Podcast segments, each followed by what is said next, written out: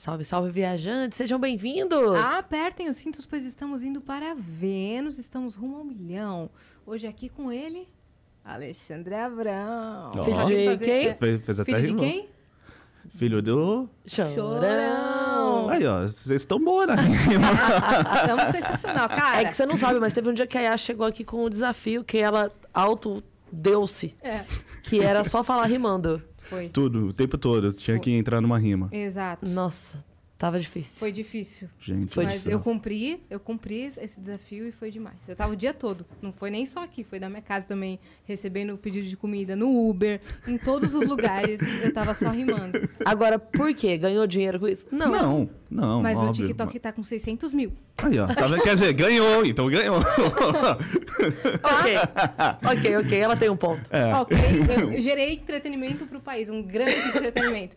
Ó, se você quiser mandar perguntas pra gente hoje, mandar mensagem, né? Participar aqui do Isso. papo, a gente tem uma plataforma pra isso. Deixa eu engolir saliva só, apenas isso.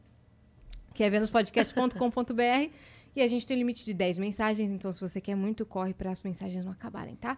300 Sparks, elas custam, a não ser que você queira anunciar com a gente sua loja, eh, suas parcerias, seu restaurante, a- a- o, o trabalho da sua vizinha, tudo que você quiser. 4 mil Sparks lá na plataforma, a gente faz um belo anúncio para você. É isso. Se você estiver assistindo a gente pela Twitch, tiver uma conta da Amazon, você pode linkar a sua conta da Amazon com a sua conta da Twitch. Isso vai te dar um sub grátis por mês e você pode dar este sub para algum canal que você goste. E aí você faz isso para o Vênus, porque a gente merece. Agora, se você tiver aí um tempão falando, cara, não tenho a conta da Amazon, Cris Paiva, me ajuda, o que, que eu faço? Você pode pagar um sub, que é tão baratinho. É É verdade. reais um sub. É não verdade. É? De repente você fala assim, poxa, eu gosto muito do Vênus, eu quero dar um sub mesmo não tendo a conta linkada. Isso ajuda Você muito a pode. gente. Isso ajuda demais a gente. Então, Tá. se você puder, faça isso. E canal de cortes, ó, a gente também pode te dar uma coisa em troca. Você pode fazer um canal de cortes, pode monetizar com eles, mas a gente tem uma regra, que é espere esse episódio terminar, uploadizar, finalizar pra postar os seus cortes, senão a gente vai derrubar o seu canal e aí não vai ficar tão legal. Ó, tô até tô no Tá desafio da rima. Ela tá, é ela isso. tá inspirada. É isso. É, ó, ó, filho de quem, né? É Quero isso. mostrar meus, meus dotes de composição aqui. Nossa, tô arruinando minha carreira, tá ligado? Olha, Mas vai por mim. Pior, pior que eu rimando é impossível. Então Pior tá que tudo eu certo. rimando, Então tá, todo mundo no tá mesmo indo nível. ótimo. Mas, Pode- ó, você pode criar. A gente tem o nosso próprio canal de cortes na descrição também. Sim. E nós temos surpresa pro Nós nosso temos convidado? surpresa para o convidado. Coloca na tela, Fih, pra gente, Olha aqui, por favorzinho. Vamos dois. Ó lá. Aê! Nossa, que ficou animal, cara. Que da hora. Muito legal, né? Ficou muito louco, cara. Que da hora. Com referência de Star Wars e tudo, irmão. Qual que é o código para resgate? CBJR. CBJR, tá? Se você quiser esse emblema, ó, esse emblema vai ser acho que um dos, dos mais Valiosos. e valiosos aqui, hein? Você entra lá em venuspodcast.com.br, cria seu perfil rapidão, gratuitamente você vai resgatar esse emblema aí, tá bom? E agora tem um mercado de emblemas onde você pode trocar e comprar e vender, então fiquem atentos. Você pode negociar o seu emblema como você quiser. Então, Exato. Ele é Muito seu. legal. Curtiu? Pô. Maneiro, né? Pô, demais, né? eu falo um pouquinho, palavrão um pouquinho demais, então vou tentar. Poxa! Não, ó, aqui no Vênus... Fica à vontade. É, free. Então, então, Fica à free? vontade. Puta Uhum. que É. pariu, fudeu. Então tá. Caralho, meu irmão. Uh, nervoso. Da Nervoso, hora. né? Você vai, você vai receber uma... Valeu, Gigalvão, que é o traço. Você vai receber uma em quali- alta qualidade, tá? A Dani Oh, vai por mandar favor, pra vocês por favor. Boa. Qual o nome do, Gigalvão. Gigalvão? Que da hora, que da hora, que da hora. Cara, É quando a gente te legal. apresentou, a gente te apresentou como filho do Chorão, inclusive na agenda. É um título lindo, mas... Não, é meu te sobrenome. É meu sobrenome. Alexandre, filho, Filho do, do Chorão. Chorão, não é, Foda-se o Abrão? resto. Foda-se o resto. Mas, mas você sabe que tem um meme de uma das primeiras vezes que o pai do Neymar, do Neymar apareceu dando entrevista? E aí Pai tava assim, tava, tava ele. Aí sabe quando aparece, por exemplo, assim, Cris Paiva, aí embaixo, filha da Clélia, né? Aí tava assim, o pai do Neymar, então tava Neymar pai, embaixo, pai do Neymar. É, ó, tem essa, tem Neymar essa pai. imagem. Fih, busca pra gente. Bota aí, pai do Neymar, Neymar pai, porque tem essa, é, mara, ó, a- o, o GC, assim, ó. Neymar É. pai. Que nem quando veio a Luana, a namorada do Monark, que ela falou assim: Eu não gosto muito de ser chamada de namorada do Monark. Aí o corte tá assim: namorada do, do Monark reclama. Não gosto de ser chamada de, de namorada, do, Monark. Monark. É isso. Você se incomoda às vezes que te intitulem apenas como filho do Chorão? Que é- Poxa, é, um- apenas? É, não, assim, é um título maravilhoso, mas às vezes as pessoas esquecem. Não, é, não, não, não, não é esse, tá no, tá no GC. Neymar pai antes e depois. Nossa, um antes e depois meu vai ficar maravilhoso, porque ainda, ainda mais vão pegar uma Tá, foto não, minha. Depois eu, depois eu acho aqui e mostro pra eles. Vai, Fechou. vai ser mágico. Não, sinceramente, eu não, não me importo, não. Eu já me importei mais quando eu era menor, quando eu tinha meus 16, 17 anos, aquela boa fase emo maravilhosa de todo mundo. Mas você se incomodava, é, porque você falava, poxa, eu, eu- eu- eu Não, tenho a minha por- identidade. não, quero- não, porque eu me incomodava porque eu via o meu pai como Alexandre, não como Chorão. Ah, Então, ah, você é filho do Chorão. Não, eu sou filho do Alexandre. Entendi. É, mas os, do- os dois são a mesma pessoa, Sim, então sim. Sim. fica meio estranho, né? A mesma coisa que falar, ah, você é filha da sua mãe. Não, eu sou filha da minha mãe. Sim, sim. E tem uma coisa que até a gente conversou aqui com o Pedro Mariano, que a gente é apaixonada por ele, e ele falou que ele demorou um tempo pra entender que é, todo o carinho que as pessoas Uhum. tinham pela mãe foi canalizado pra ele porque é meio que assim, poxa, você era o filho daquela pessoa que a gente amava Sim. tanto. E ele falou, demorou pra eu entender que eu precisava deixar as pessoas me darem esse carinho porque elas também sentiam falta daquela Uhum. pessoa, né? De uma Sim. outra forma, é óbvio. Mas você sente isso que as pessoas têm uma necessidade de Sim, Te bastante, agradecer bastante. e- É, até assim, até quando meu pai faleceu, é, eu não tinha ideia do, do tamanho dele, realmente, assim, da, não da fama, mas o de quanto ele realmente era importante para tanta gente, assim. É, diversas vezes pessoas vêm falar comigo assim, poxa, uma música do teu pai me ajudou a sair das drogas, ou então, poxa, uma música do teu pai me ajudou a sair de uma depressão que eu estava muito pesada, me ajudou a diversas coisas assim. E querendo ou não, é, eu também na época que o Charlie Brown estava estourado, que era 2004, 2005, eu era adolescente, então também foi trilha sonora da minha juventude, né? Uhum. Apesar de Você ter era fã? Você eu é era fã, eu era fã, sou fã. O Charlie Brown é, é a mesma coisa que meu pai falava. Não é meu emprego, é minha vida, né? Uhum. E, querendo ou não, é o que eu vivo hoje 24 horas por dia, 7 dias por semana, assim. Não, não temos feriados, não temos nada, assim. A gente, Charlie Brown 24 horas por dia, Você respira falou que você isso, estava no né? escritório, no escritório que cuida. Isso. desse que, trabalho. Que cuida do Charlie Brown Jr. Aham. O escritório que cuida das coisas do meu pai é um escritório que ele mesmo fez é, lá atrás. Ele me colocou de sócio, eu acho que em 2007, 2008, alguma coisa assim. Eu acho que 2008 para ser maior de idade, né? E aí, quando ele chegou a falecer, eu assumi tudo, né? Como sócio, como herdeiro, como tudo. Uhum. E até para ajudar a cuidar das coisas, assim, porque quem cuida do nome Charlie Brown, Chorão, de tudo isso, era ele e o escritório dele. Então vai Sim, continuar sendo a mesma coisa. Sim. Uhum. Então, assim, Você sentiu, porque assim, você era o sócio, então naquele primeiro momento, você, ali ainda muito jovem, teve que assumir a responsabilidade administrativa e, ao mesmo tempo, ter aquele momento de filho. Você sentiu. é, a, a imprensa vinha muito, assim, para querer Pô. te ouvir? na- não é nem querer me ouvir. É, na verdade, assim, é, é, tinha um, um ditado que a gente falava, ditado assim, tinha uma fala que a gente falava, ah, quando você vai falar de Charlie Brown na internet, você acende duas velas. No caso, é uma vela e uma banana de dinamite. Porque alguma coisa ou vai dar muito certo ou vai explodir na Sim. tua mão. Então, sempre quando a gente fala de Charlie Brown, a gente tem que falar com muito cuidado, porque é quase que nem falar de futebol, ou então de religião, ou então de política. Charlie Brown é meio que uma doutrina para muita gente. É um assunto delicado, né, para Não muita só gente. delicado, é um estilo de vida. É, Charlie Brown é muito mais do que só a música. É, o- a quantidade de pessoas que tem rosto do meu pai tatuado, então letra do meu pai tatuada, Uhum. é, que leva realmente uma música como o dela. Pessoas Uhum. que já casaram vindo Lugar ao Sol, ou então já casaram ouvindo é, Ela Vai Voltar, ou então outras músicas assim.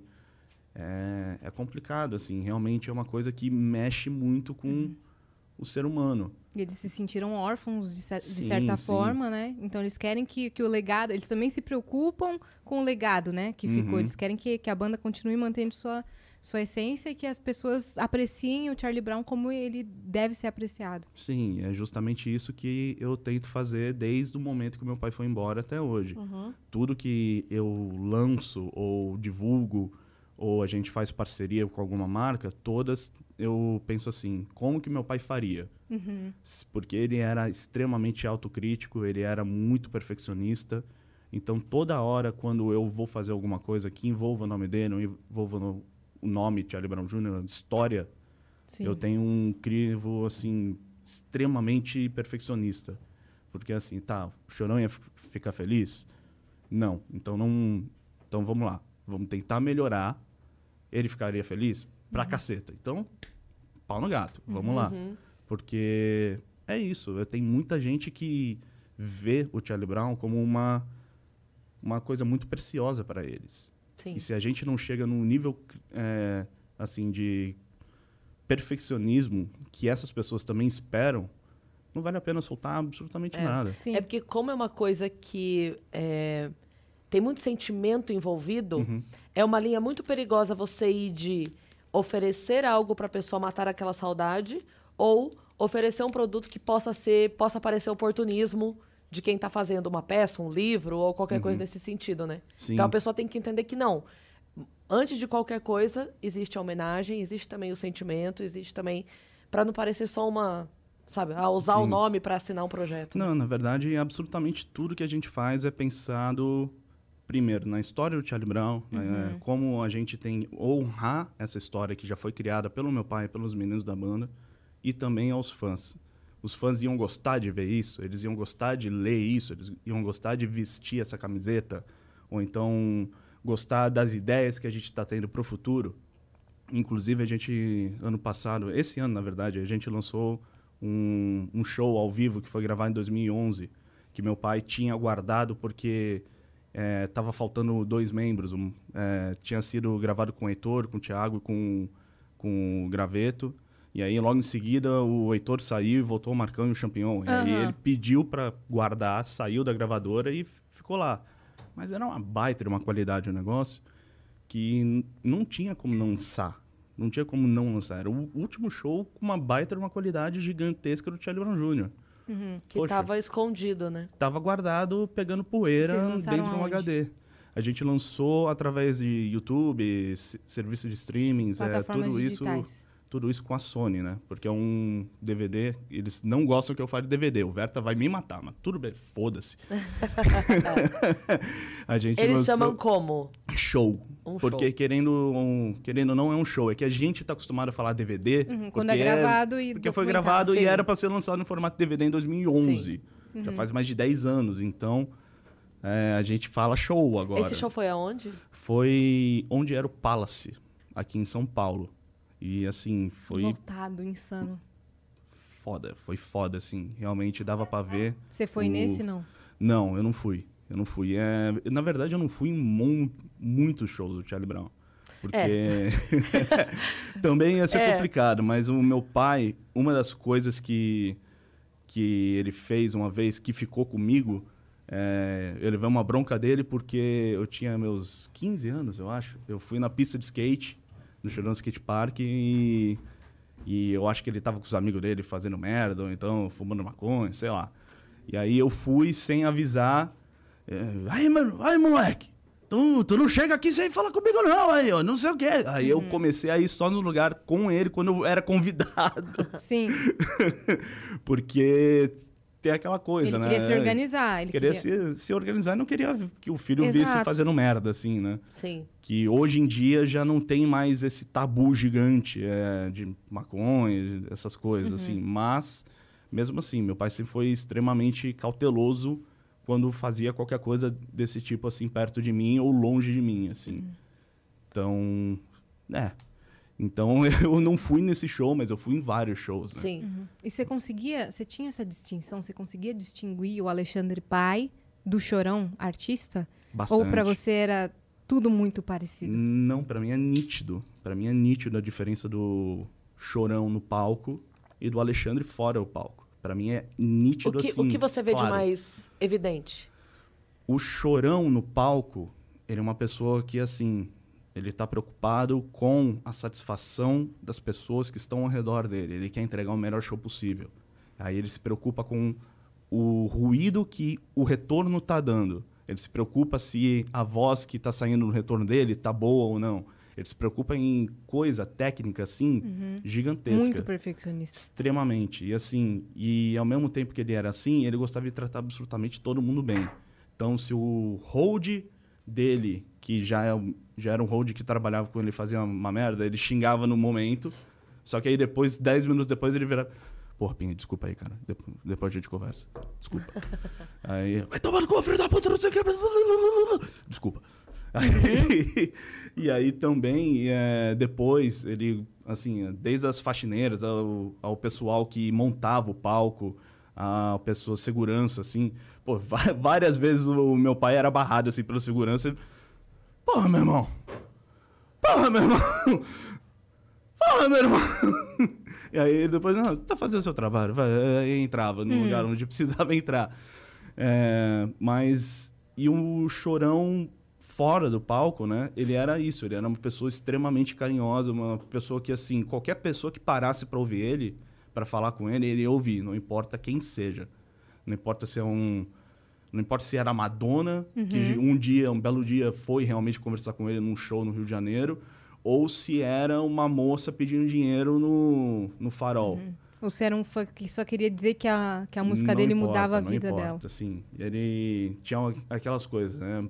Somos seres humanos, tem momentos e momentos. Tem os momentos que ele ficava um pouco mais estressado quando ele estava comendo, ou então quando ele queria realmente ficar um pouco mais isolado. Uhum. Só que não importava o momento, ele ia tratar a pessoa bem e assim, ele tinha um baita, um coração enorme. E ele não fazia isso porque, ah, eu quero aparecer. Ele fazia isso por causa que era dele, sabe? Ele realmente fazia, não queria aparecer, não falava pra ninguém, não falava que ajudava ninguém. É, ele ajudava Ele- muitas instituições também, Ele né? ajudava, eu acho que umas cinco ou seis instituições falava. assim, não falava. Já ajudou é, atleta paralímpico, já doou cadeira de roda, já ajudou assim of- oficinas de grafite, de skate, escolinhas de skate. Ele ajudava a manutenção de pista de skate no Brasil inteiro. É. E, assim, é uma pessoa que gostava, assim, usava o que o público dele dava para ele, que era essa fama, esse, esse veículo de poder se comunicar para tentar ajudar os outros também. Uhum. Então, esse era, para mim, era o ch- chorão pai, Alexandre Magno Abrão. Então, é essa diferença completa de um do outro, assim. Pode não pode se entrelaçar várias vezes, mas o chorão é, no palco é uma pessoa que quer fazer a música dele ali naquele momento, quer entregar isso e está preocupado com isso. E o Alexandre, fora disso, ele quer se entregar melhor para as pessoas ao redor. Ele quer ser uma pessoa melhor na sociedade para levar as pessoas com ele. Então é essa diferença, Diferença que eu vinha nítida. muito assim.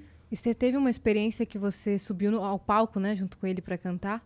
Poxa, Quando você era várias, criança? Várias. Teve uma que foi gravada e tal, não sei se foi transmitida. E que tava no, no Hum, documentário sim, que não. mostrou. É, foi na, na época do, do segundo CD ou do primeiro CD, agora eu não lembro. Acho que não, não lembro se foi em é, 99 ou 97. Eu acho que foi 97. Eu morro de vergonha desse vídeo. Eu achei tão fofo, cara. Eu quê? morro de vergonha. Porque, pô, um molequinho. Meu Deus do céu, como eu odeio. Muito fofinho, muito fofinho ele cantando. Não, mas é, é- é- Não, eu entendo.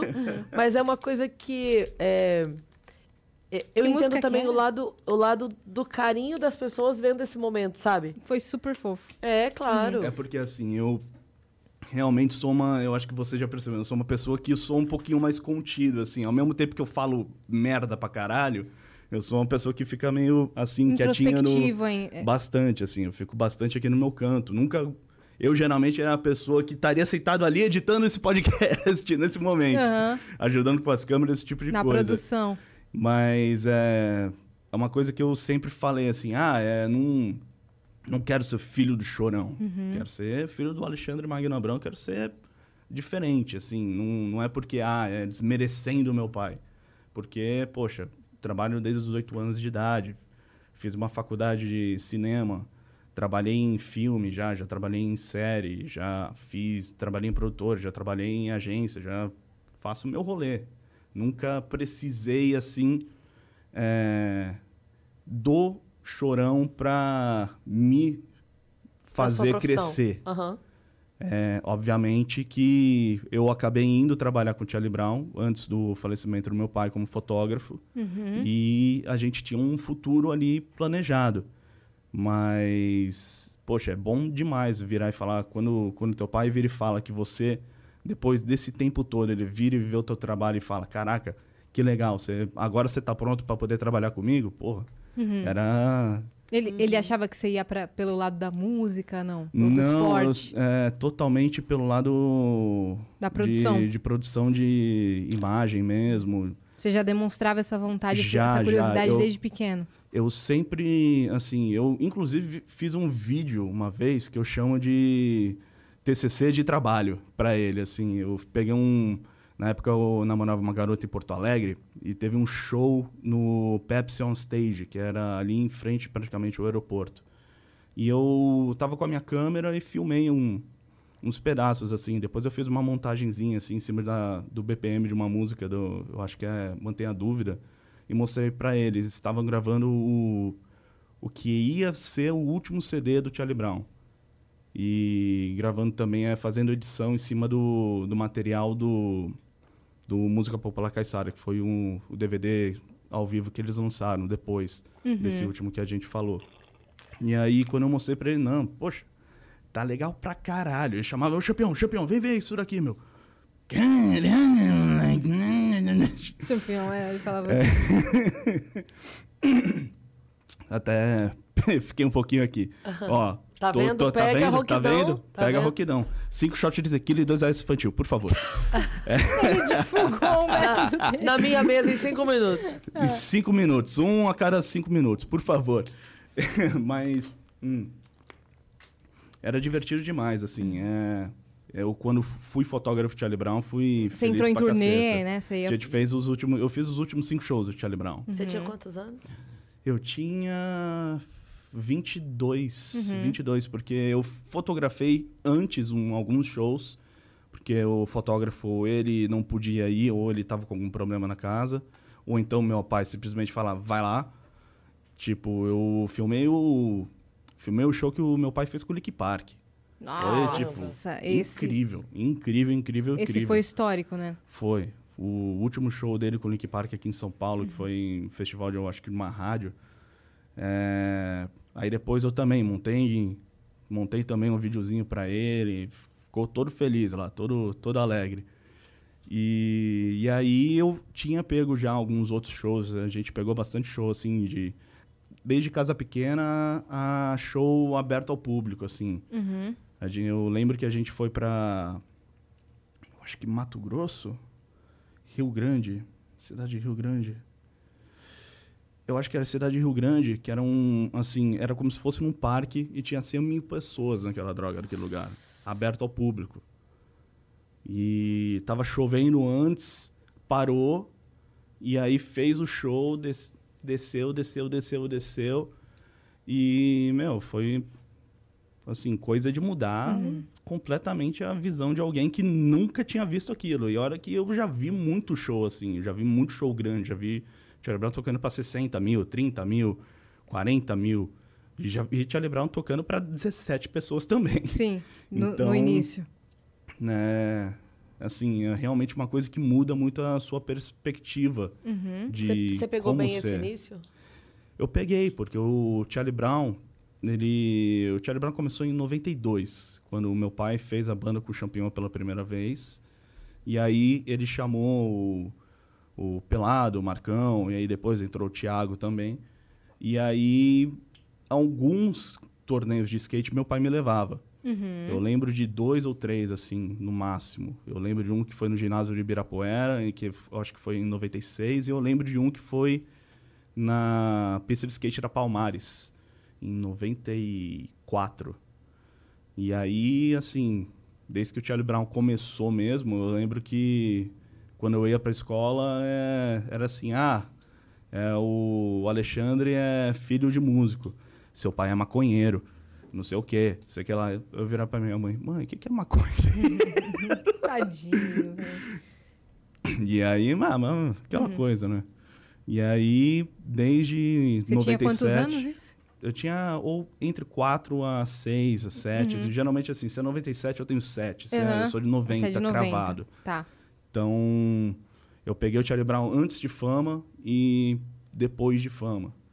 Então, assim, peguei praticamente todas as fases do Charlie Brown. Uhum. Não diretamente, por não tocando, né? Mas era meu pai. Uhum. Sim, Sempre queria saber dele o máximo possível. claro. É, é, eu sei que todo músico sempre, obviamente, se dedica e faz o trabalho porque quer ser famoso, quer estourar, quer viver de música. Mas ele tinha alguma, sabe, algum método, alguma coisa, tipo, eu vou fazer isso porque aí vai ser assim? Ele tinha essa visão? Ele tinha e não tinha ao mesmo tempo, porque ele era uma pessoa ímpar mesmo. É, a, a música que ele falava, ah, a música que mais me deu dinheiro na minha vida eu escrevi numa caixa de pizza. Foi Sim. proibida pra mim. E e tinha Céu Azul que ele escreveu num bloquinho de anotações de hotel. Caramba. Assim, numa tarde, assim, simplesmente sentou e mandou bala, assim. E tinha música que ele demorava mais tempo, tinha música que ele chegava na hora e fazia em cima da hora quando, com o microfone no estúdio. Improvisava, assim. É, mas ele era uma, assim, ele era uma pessoa completamente às- à frente do seu tempo. Ele via é, as oportunidades de, por exemplo, ah, não, tem que ir na rádio? Tem que ir na rádio, vamos lá na rádio. Vamos E divulgar o ele, trabalho. Vamos divulgar nosso trabalho, porque é isso daqui que tá dando dinheiro pra gente, isso daqui que tá botando nosso pão em casa, isso daqui que leva a nossa família para frente. Uhum. Então ele fazia absolutamente 100% disso, Uhum. o tempo todo. Aceitava todos os convites e tal. Todos nem tanto, porque é aquela coisa, né? O chorão, chorão nem sempre se dava bem com todo mundo. Mas, Verdade. Mas ele fazia o possível pra é, divulgar o trabalho dele da melhor forma possível. É, ele levava esse, essa- esse- essas faíscas que ele tinha com algumas pessoas pra dentro de casa, ele comentava, não? Ah, bastante, bastante. É, eu, eu lembro até hoje um, um fato com o Champion de 2006, assim, 2006, 2007 foi quando eu encontrei com o Champion na rua, assim. E meu pai já, já tinha brigado com o Champion, Uhum. o Champion já tinha falado merda dele. Só que aí é aquela coisa, né? É, não fala com ele porque tô puto, tô puto. Você não, pode, você não pode gostar da pessoa que eu não gosto. Meu, eu encontrava o campeão na rua, a gente se abraçava. a gente ficava horas falando assim, "Ei, pô, você fica... Filho da puta, fica falando mal de mim, você fica aí falando com ele. Aí você. Não, uhum, uhum. Não posso fazer nada. Cresci do lado desse filho da puta, sabe? E... Mas ele levava muita coisa, assim, pra casa, assim. É, é uma pessoa que... É o que eu falei, ele vivia aquilo. E se você fala mal do trabalho dele, você tá falando mal da vida dele pra ele. Sim. Então, aí que originou muita treta mesmo. Se você falava mal da banda dele, ele ia na, na tua cara e falava, meu irmão, por que, qual que é o O problema? que, que eu te fiz, irmão? Uhum. E Tô aí, fazendo meu meu irmão? trabalho. Tô, tô fazendo meu trabalho. Vocês estão doidos? Uhum. E, e muitas vezes dessas, desses confrontos assim, ele virava amigo da pessoa. João Gordo é o maior exemplo Verdade. possível. Ele e o João Gordo quase se mataram no, no chiqueirinho do VMB Foi. e viraram Não sei quem que quebrou uma amigos. garrafa já pra pegar. É, não, o João Gordo eu acho que foi com uma faca. Foi com uma e... faca. e aí meu pai virou e depois, pô, cara, gosto tanto do seu trabalho, não sei o quê, nunca fiz nada pra você. Rato João de Gordo, porão, é, adoro- rato de porão, adoro rato de porão, meu. Poxa, você veio falar mal de mim, da minha banda. Porra, meu. Fica meio difícil, né? Não virar, ah, tá bom, vai, para de chorar, chorão. Fica meio difícil, né? O apelido vem muito a caráter nessas horas. É por causa disso? O cara era chorão mesmo. o cara era bastante chorão, bastante chorão. Vem da onde esse apelido? Vem da época que ele andava de skate. Que ele queria andar de skate, fazer manobra, e a galera não deixava muito ele andar de skate, ou então ele errava, ele. Aí, vai, vai, vai, vai lá, chorão, vai, vai lá, chorão. E aí veio, Chorão. chorão. Uhum, do caramba. Caramba, incrível. E a entrada do, do Rick Bonadil na história da banda?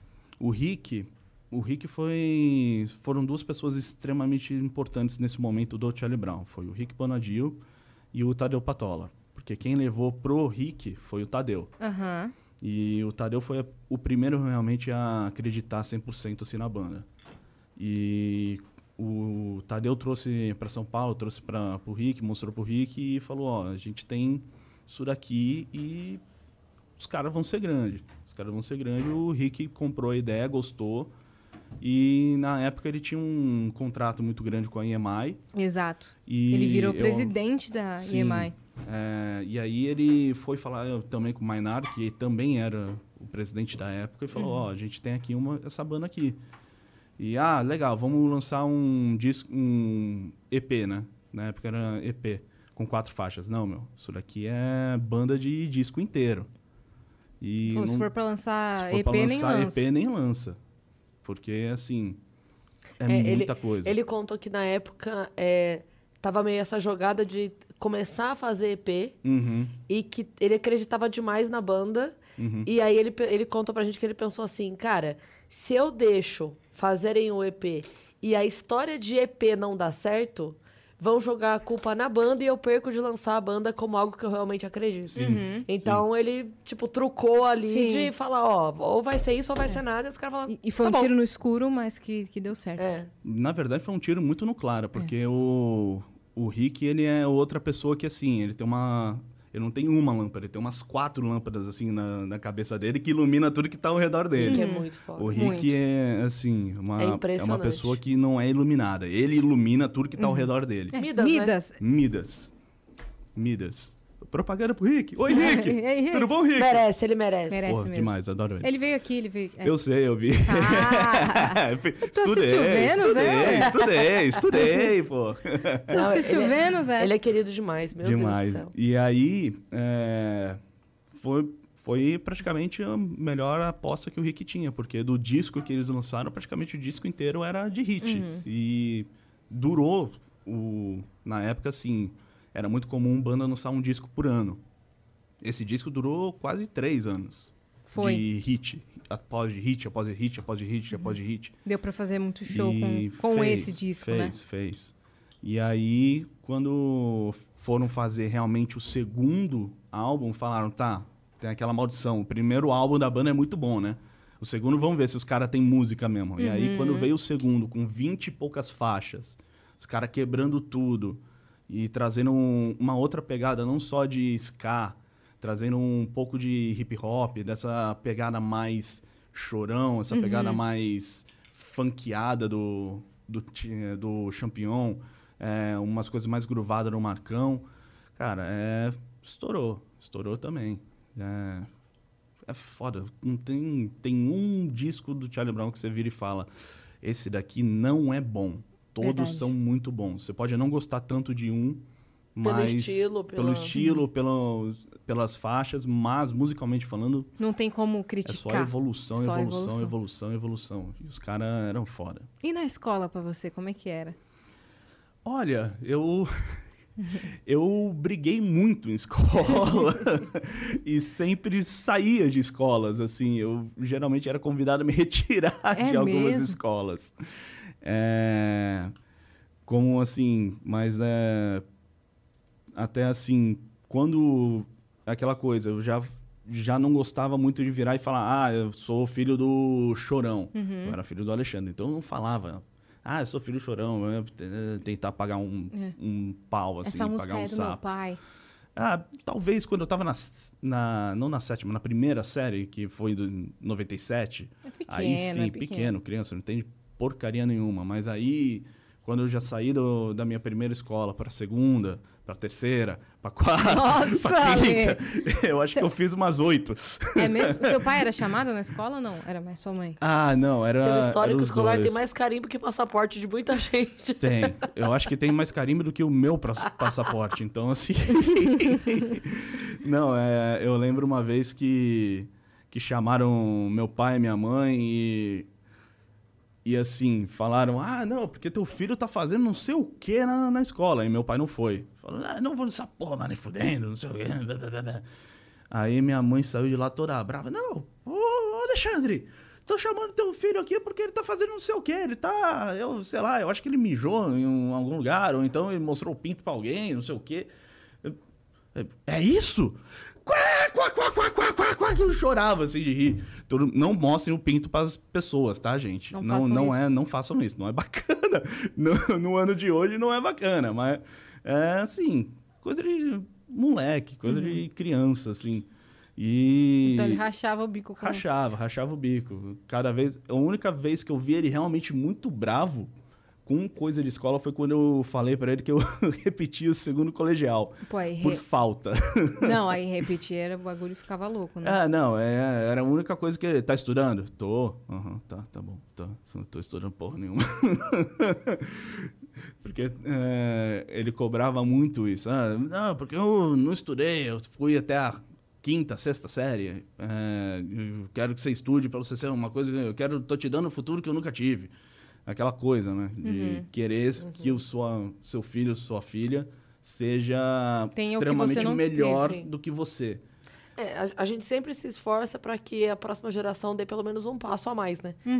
Uhum. A ideia é que dê 10 passos É. a mais. Mas a gente se esforça pelo menos que dê um passo a mais. Então você vê é, muitos avós que não fizeram nem o, o ensino fundamental completo, e aí vem os pais que já terminaram, de repente, ali o ensino médio, e aí os filhos já conseguem fazer uma faculdade. Então a gente Sim. sempre tenta, o esforço do pai é esse, né? É. Do pai e da mãe é sempre.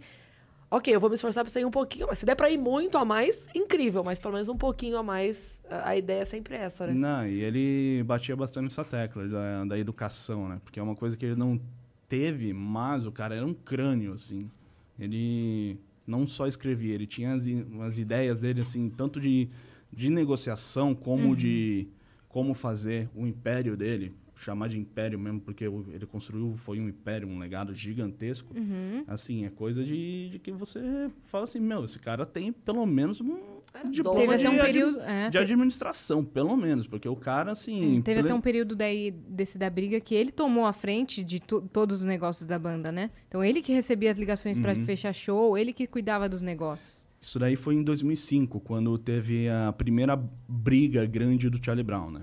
Foi quando o Champion, o Pelado e o Marcão saíram, da banda. Uhum. Aí meu pai com eles eh, tiveram briga por causa de dinheiro, porque sempre é por causa de dinheiro. Eh, infelizmente parou de falar com um, parou de falar com outro, parou de falar com outro também. E aí meu pai, eh, junto com o Maynard, porque meu pai queria fazer um o Chorão Skate Vibe, queria fazer um projeto solo na época. Sim. E o Maynard virou e falou: Mas nem fudendo, meu irmão. Tô o Charlie Brown. Tô Charlie Brown. As pessoas te param na rua e falam: Ô Charlie Brown, não é o chorão. Tô, tô o Charlie Brown, meu irmão. Tu não vai fazer porra nenhuma. E foi ele e comprou os direitos da banda, do Champion, do Pelado e do Marcão. Uhum. E aí, é, a partir disso, meu pai também, por causa disso, ele assumiu uma dívida gigantesca dentro de gravadora, porque ele teve que pagar de um dinheiro que ele não tinha. Então ele pegou um empréstimo de gravadora e aí virou. Você acha que foi mais pelo orgulho essa parte? Não, não foi pelo orgulho. Acho que não foi pelo orgulho. Foi. Foi a aposta da vida dele. Porque, Entendi. assim, querendo ou não, é. Ele cresceu musicalmente ali dentro. Ele Sim. deixou de ser o Alexandre Chorão e virou o Chorão. Uhum. Nesse momento. Ele virou um empresário de verdade. E ele batia no peito e ele falava, mano, eu que escrevo todas as músicas, velho. Eu que não, trago tudo. não só isso, eu que faço todas as entrevistas, eu que vou É. em rádio, eu que faço isso, eu que Eu faço aquilo.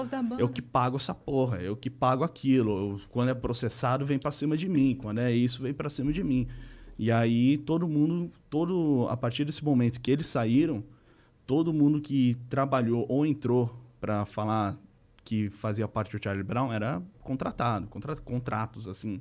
Quando você vê assim a quantidade de contratos que meu pai tinha nessa época era até meio doido. Em 2000 e lá vai pedrada. Não tem uma banda que eu conheço que tenha a quantidade de contratos que o Charlie Brown tinha. Uhum. Assim, contrato de desde com músico, desde Thiago, desde Heitor e, e Pinguim, a contrato de hold, que não era comum na época. Tudo em cima dele. Tudo Você acha que essa dele. parte burocrática pesadona deu uma desequilibrada nele? Deu, deu, deu. Porque meu pai, assim, ele era uma pessoa que, ao mesmo tempo que ele sabia muito de si próprio, ele se garantia, porque, porra, o cara alfa, macho alfa, Ele na era época, seguro, né? seguro. Ele, ao mesmo tempo, ele tinha uma insegurança muito grande. Porque ele, ele no fundo, sabia o que estava acontecendo. Ele estava passando por um momento extremamente complicado, assim. Nessa época foi quando foi a primeira vez que meu pai quebrou. Uhum. Quebrou, quebrou, quebrou. Que não tinha o que fazer. Aí, meu, fui trabalhar para fazer Criou essa, essa porra dívida e. vou trabalhar para fazer essa porra virar. E trabalhou, fez virar. E o Charlie Brown entrou na segunda melhor onda que teve. O que, que ele fez nesse período que ele ficou quebrado? Trabalhou. Não, ele pegou essa dívida gigantesca com Uhum. o EMI. Ele teve que pagar funcionário, teve que pagar os meninos da banda. Uhum. Não, o Marcão. Fechou o mais show? Fechou Subiu o shows. preço? O que, que aconteceu? Hum, Não, não, não posso lembra? te Ah, dizer se subiu o preço, ele fechou show. Fechou Uhum. muito show. Primeira coisa que ele fez foi ligar pro Thiago e falar, ó, volta. Aí o Thiago e ele pegaram o Pinguim. Aí o Thiago e ele pegaram o Heitor. Uhum. Mas todo mundo ali, contrato, blá, blá, blá. Contrato, blá, blá, blá. Eu não tenho direito a isso. Eu não tenho direito àquilo. Assim, do momento que você botava o pé no palco, tua alma era do meu pai. Não importava quem você era. Você subiu no palco do Charlie Brown, Uhum. chorão tem direito a tudo que você está fazendo. E quando ele estava fazendo isso, era muito para se autopreservar também. Porque ele estava com medo de. Ah, não, tu vai me fuder no futuro. Tu vai isso, tu vai aquilo. Foi quando o Pinguim, inclusive, entrou com um processo contra ele, falando: Ah, tô surdo, por tua causa. Que, na verdade, não tem nada a ver, assim. É, process- processos e processos e processos.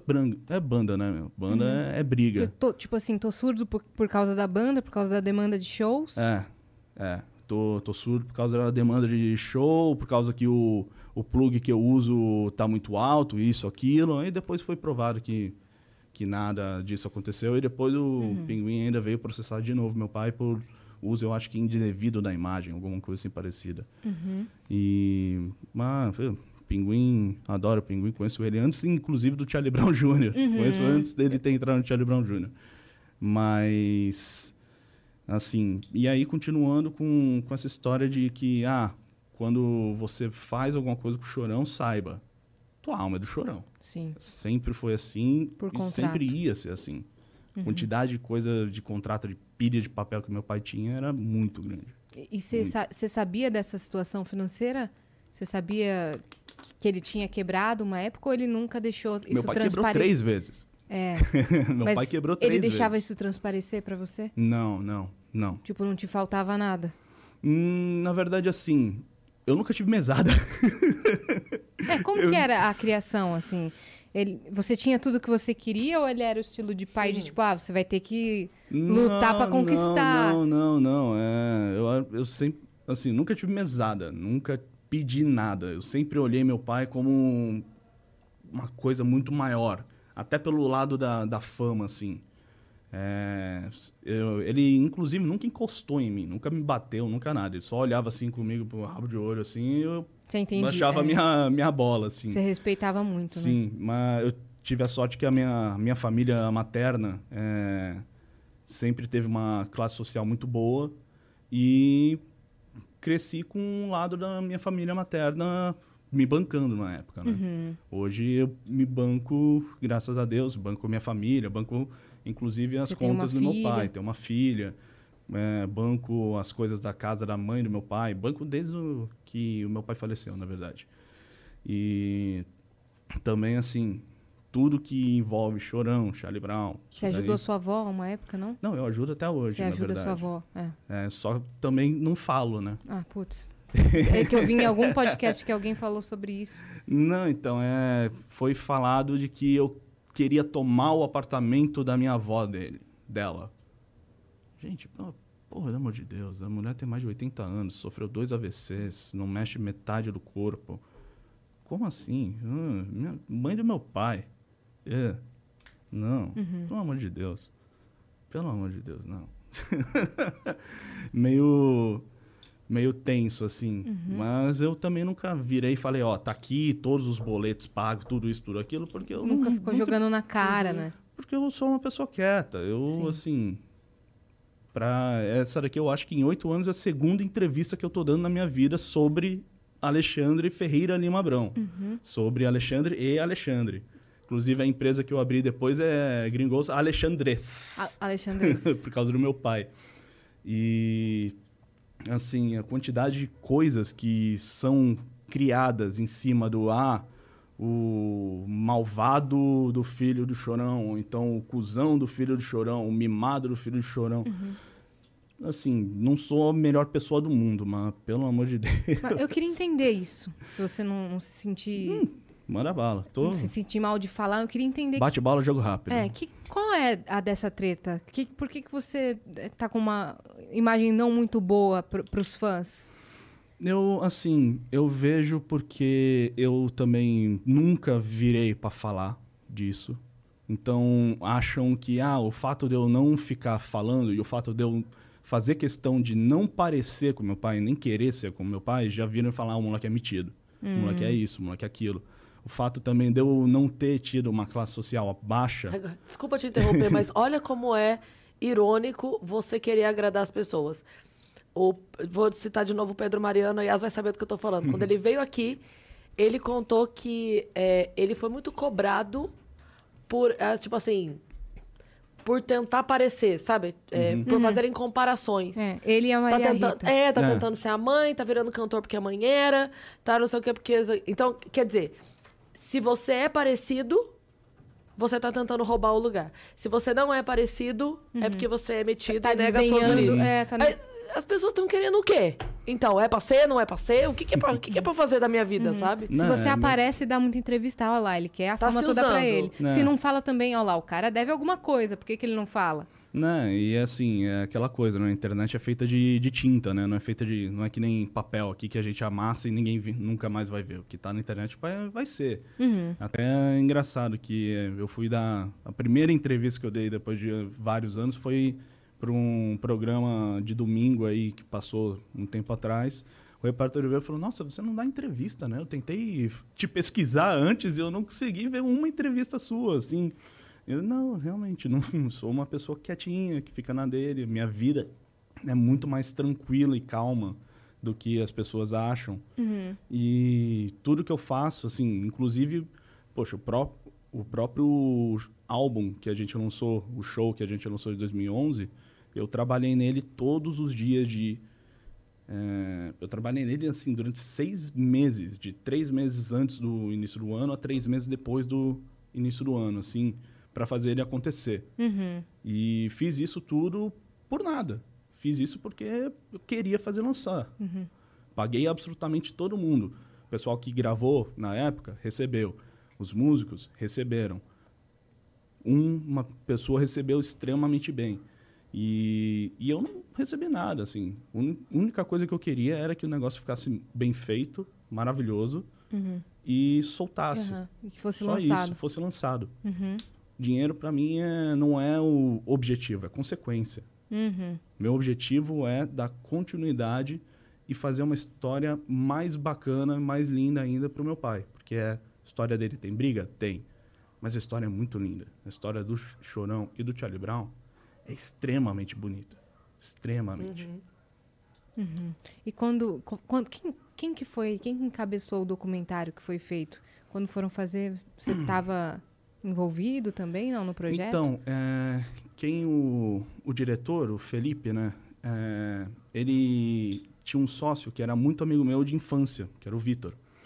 E quando vieram falar comigo, isso daí foi ainda em 2013. é, ah, não, a gente quer fazer um crowdfunding, não sei o que, isso aqui. Eu falei, ó, não vai dar muito certo, mas tá aí todo o meu apoio. Ah, você quer... Não, não quero nada. O que, que vocês precisam? Ah, a gente precisa de shape para dar para fã de crowdfunding, precisa disso, disso, disso, aquilo, e a gente queria as imagens do seu pai. Tá bom, eu tenho aqui ó, uma sacola com 800 fitas DV do fotógrafo que filmava o meu pai todo dia. Tô, boa sorte, conte a melhor história possível. Uhum. E Passou-se anos, o negócio do crowdfunding deu mais ou menos certo. Eles acharam que 30 mil reais dava para fazer um documentário. É. 30 mil reais eu acho que não tem nem Nossa. nesses microfones aqui da Shure, mas tudo bem. É, é. E assim. É muito caro, né? Não, você tem caro. que pagar direito de imagem de é. Globo, Sim. Record, Sim. Manchete, Band. É, todo mundo que tem lá, você precisa. Tem ECAD, que você precisa pegar as músicas. Sim. Eu virei direito falei, de imagem. É, direito de imagem, direito de música, direito disso, personalidade. É um bagulho muito complicado. Uhum. Não é fácil. A profissão de vídeo não é tão fácil assim quanto as pessoas Sim. acham. E aí, o pessoal que produziu o filme da Elis, da Bravura, é, eu não sei se comprou os direitos ou chegou no Felipe e apadrinhou, investiu e falou, ó, oh, eu quero quero ver, quero fazer isso que aconteceu. Eu falei, uhum. ok, tudo bem, manda bala. Manda bala, manda bala, manda bala.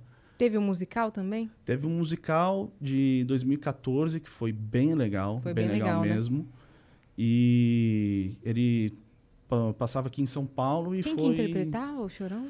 Quem fazia o meu pai era o 16. Uhum. É um garoto que, assim, ele fisicamente parece muito e a voz também lembra bastante. Ele, inclusive, eu acho que fez a Máquina da Fama do SBT. Pra se do... transformar no... É, e realmente era um, assim, bem legal, bem legal mesmo. O musical foi uma coisa bacana, que foi feita com amor, pessoas queriam fazer aquilo com amor. Eu, inclusive, falo com algumas pessoas do musical até hoje, assim. Uhum. E foi, ganhou prêmio em Curitiba, assim, de... Que demais. Foi, assim, muito bacana mesmo. É, aí, mas como assim, eu também não era da produção, eu simplesmente, ah, tá bom, vai lá, faz, uhum. faça um trabalho legal. Tanto que teve, tinha uma cena que eles queriam botar uma camisa de força no meu pai. Eu vi aquilo e falei, mas vocês estão malucos? Tipo, um dia antes do, do lançamento, eu cortei uma cena inteira. Eu falei, meu irmão, vocês estão malucos? Botar o cara numa camisa de força. Isso nunca aconteceu, mano. Porra, meu irmão, assim, o cara era doido, mas não era louco, uhum. né? E aí. E aí é, mudava, assim. É, é sempre assim. Eu libero, ajuda a dar um peteleco para cá, um peteleco para lá, para deixar um melhor trabalho. Sim. Mas o documentário eu também não tive envolvimento, uhum. assim. Você dá uma supervisionada, né? Um é, pitaco ou outro. Pitaco ou outro, por exemplo. Esse próprio documentário, eu virei e falei, ó, tá faltando imagem desse, desse, desse, desse. Esse cara que tá falando que é o melhor amigo não era o melhor amigo. Esse cara tá ah. tá aparecendo muito. Essa pessoa tá aqui e... Nem fazia eu... tanta parte da vida dele.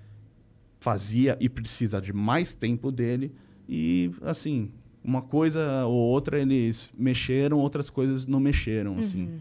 Eu, para ser sincero, ainda nem assisti a versão final. Foi pro Festival de, de, Cinema de São Paulo, ganhou prêmio e eu nem vi, uhum. nem fui. e, e, e, na nova formação da banda? Ah, dessa agora? Essa de agora. Então. Como é que, tão a, como é que tá a situação? Tá completamente é, fechada, né? Eles me chutaram 100% do, do que eu mesmo criei. Porque desde que meu pai faleceu, é, meu intuito sempre foi reunir todos os meninos da banda.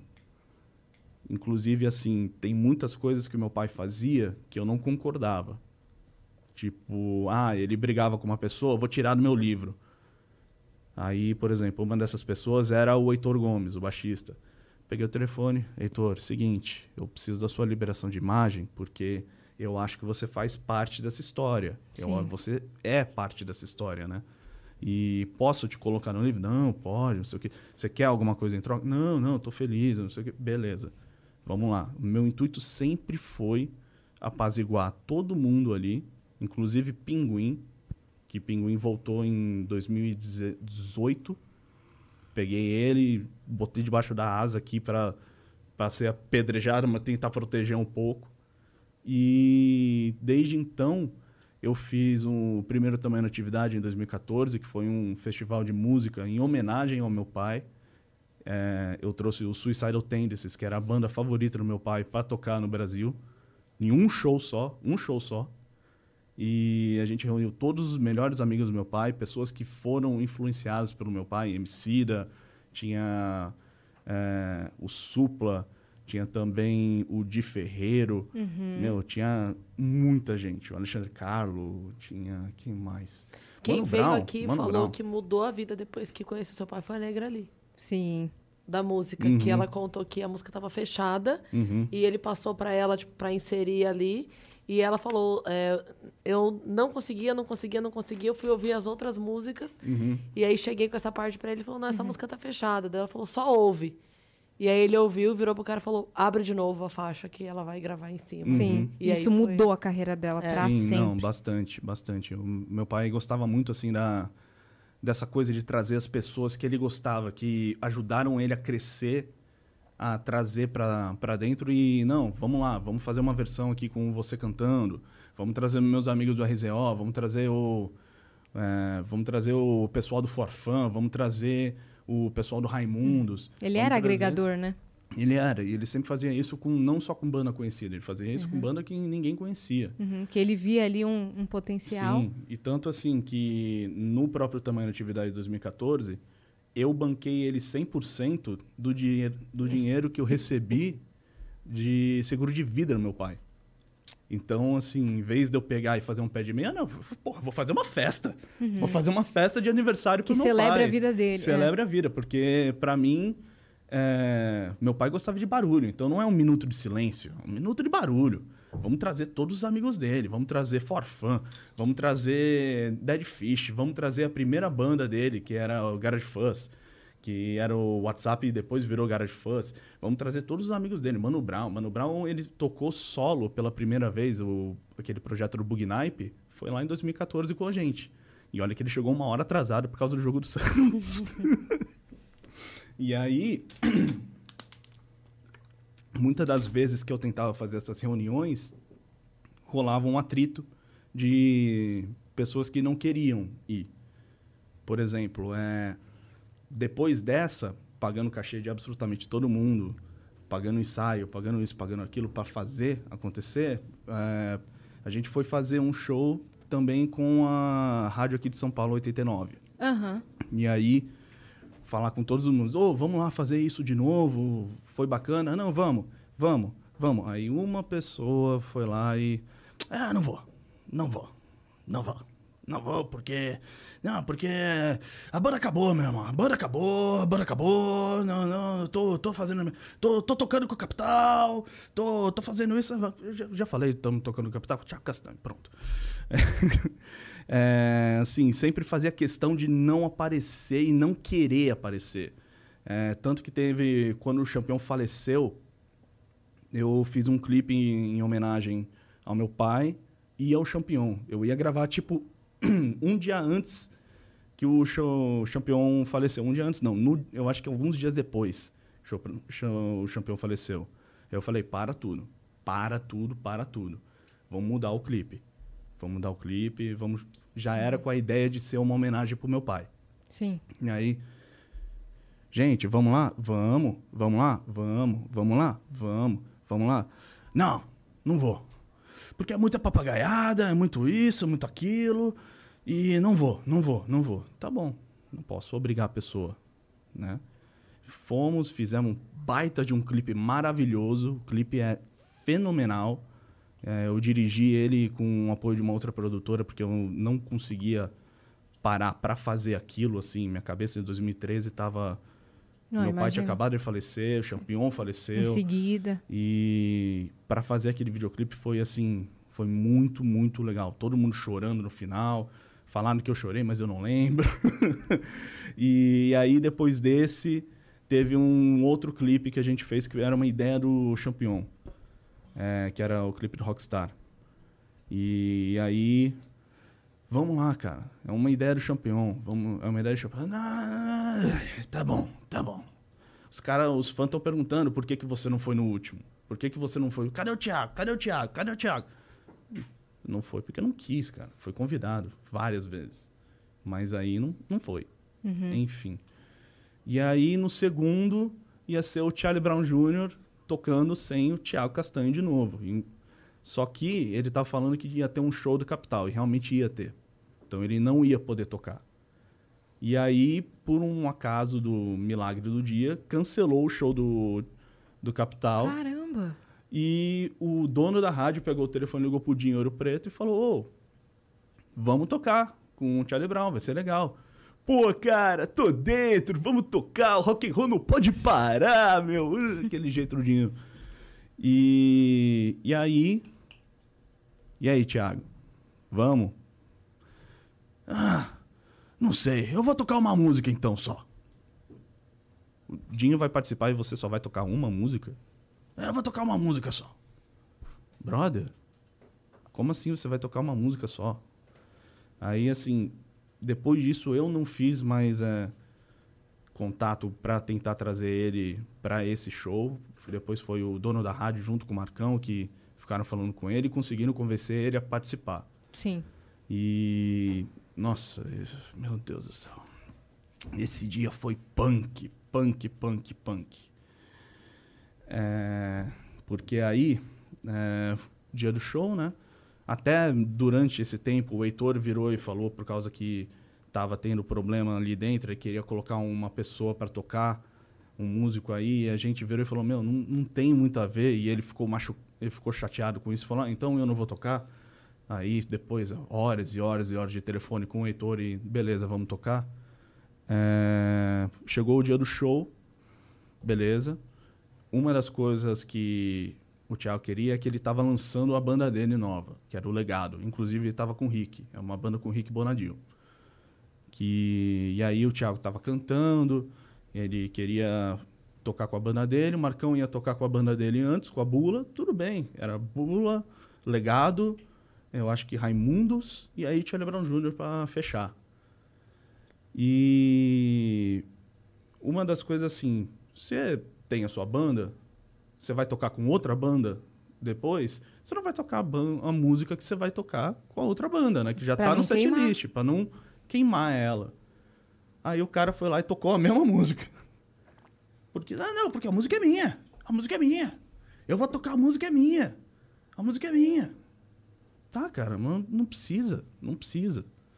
E sem contar que ficou trancado no camarim é, durante uma hora, assim, antes. Não, eu não vou tocar antes do não sei quem. Cara, não, eu sinceramente não sei de onde vem tanta raiva que essa pessoa sente, assim. É, o Thiago sempre foi assim. Ele era com meu pai, assim. Ele é comigo, assim, depois do falecimento do meu pai. Comigo antes ele sempre foi um amor de pessoa, mas é óbvio, era o filho do chorão. O cara não vai me desrespeitar na frente do meu do meu pai. Aí agora meu pai sumiu. Opa, beleza. Não, porque é o filho do cara, não é o cara. Então eu não vou te respeitar que nem eu respeitava o cara, sabe? Uhum. Pra, pra, mim tu é moleque. Mas, porra, moleque. Tô aqui trabalhando, te ajudando, ajudando a levar a música para frente e tudo isso que você tá fazendo é coisa de moleque. Beleza. Aí, antes do show do Charlie Brown, aconteceu um, um bagulho assim. Esse dia ele estava um pouco alterado, não sei o que, que ele tinha feito. Aí ele. Quero falar contigo. Tá bom. Não, não, não, vamos falar comigo ali. Já, ele já tinha feito o negócio de tocar a música do Charlie Brown com a banda dele. O Marcão não tocou uma música do Charlie Brown. Mas ele foi lá e tocou uma música do Charlie Brown que ele ia tocar durante o show. Ah, porque você ficou com o cara feio, não sei o que, isso, aquilo. Não, Thiago, é, você fez uma coisa que a gente combinou que não era para fazer. Não, porque eu tenho direito, a música é minha. Você tem, cara, só, só avisava antes e a gente trocava o repertório, só isso. Não. E aí foi o momento que ele me trancou no banheiro. O cara me jogou para dentro do banheiro pra ficar falando merda. Eu tentei sair e o segurança barra babá dele tava puxando a maçaneta pra eu não sair. E aí é, ele ficava assim: Não, por que, meu irmão? Eu vou tomar o Charlie Brown de você. Essa banda é minha. O nome do Charlie Brown, eu vou te processar pra tomar essa porra de você. eu vou. E assim, eu olhando assim para ele, porque ele é mais baixo do que eu, então, assim. Tá, Thiago, posso sair? Não, não sei o que, eu vou te processar, não sei o que, tu não é teu pai, não sei. Posso sair, Thiago? Posso sair, Thiago? Aí tem uma hora que eu forcei assim a porta e saí. Até chamei o graveto de lado e falei, brother, o Thiago acabou de me ameaçar me processar. Cara, eu tô assim, ó, aqui. cinco, dez minutos depois, a banda tava tocando e o cara. Eu precisei. Uma das coisas que o dono da rádio queria é que eu cantasse. Eu odeio cantar. Eu odeio cantar. E aí, no show, assim, o cara fazendo Guitar Hero do meu lado, assim, encostando em mim, como se nada tivesse acontecido. Outra pessoa no palco, Uhum. assim. Aí tá, tudo bem. Passou esse. Aí tu cantou. Cantei, cantei é, completamente contra a minha vontade, assim, mano. Fazer o quê?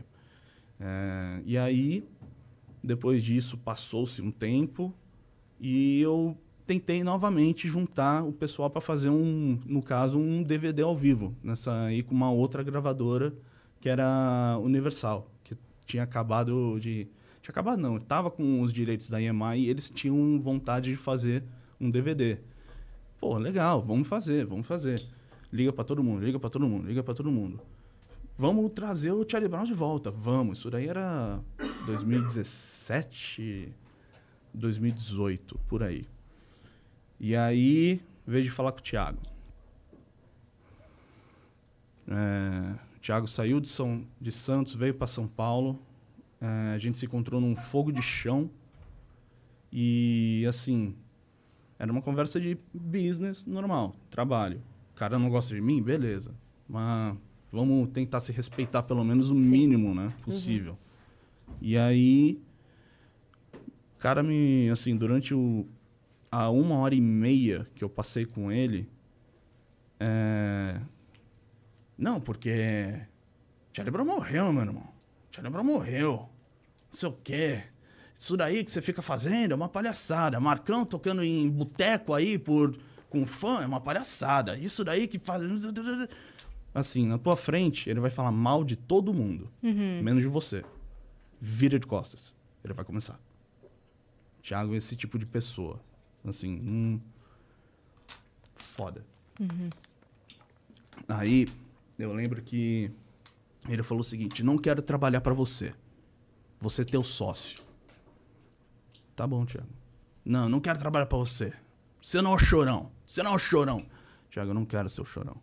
Não, então, porque o chorão era meu amigo. Porque eu sou Charlie Brown desde 1993. Eu sou Charlie Brown, porque eu tenho uma tatuagem com o logo do Charlie Brown aqui no braço. Ele fica batendo aqui.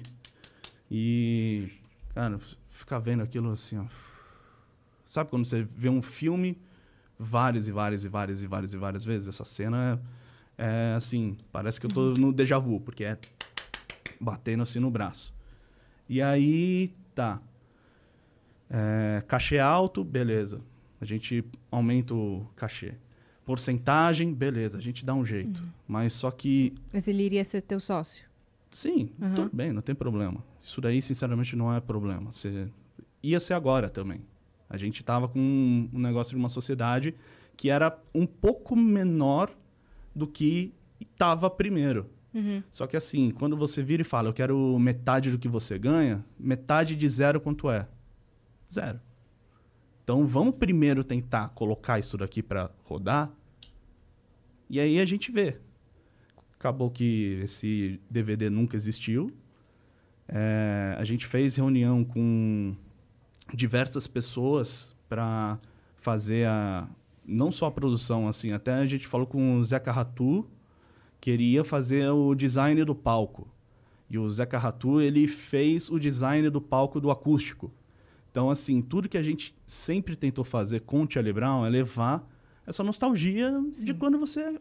Porra, época boa. Época, histórias boas do Charlie Brown. E sempre quando eu encontro esse cara, é, é batata.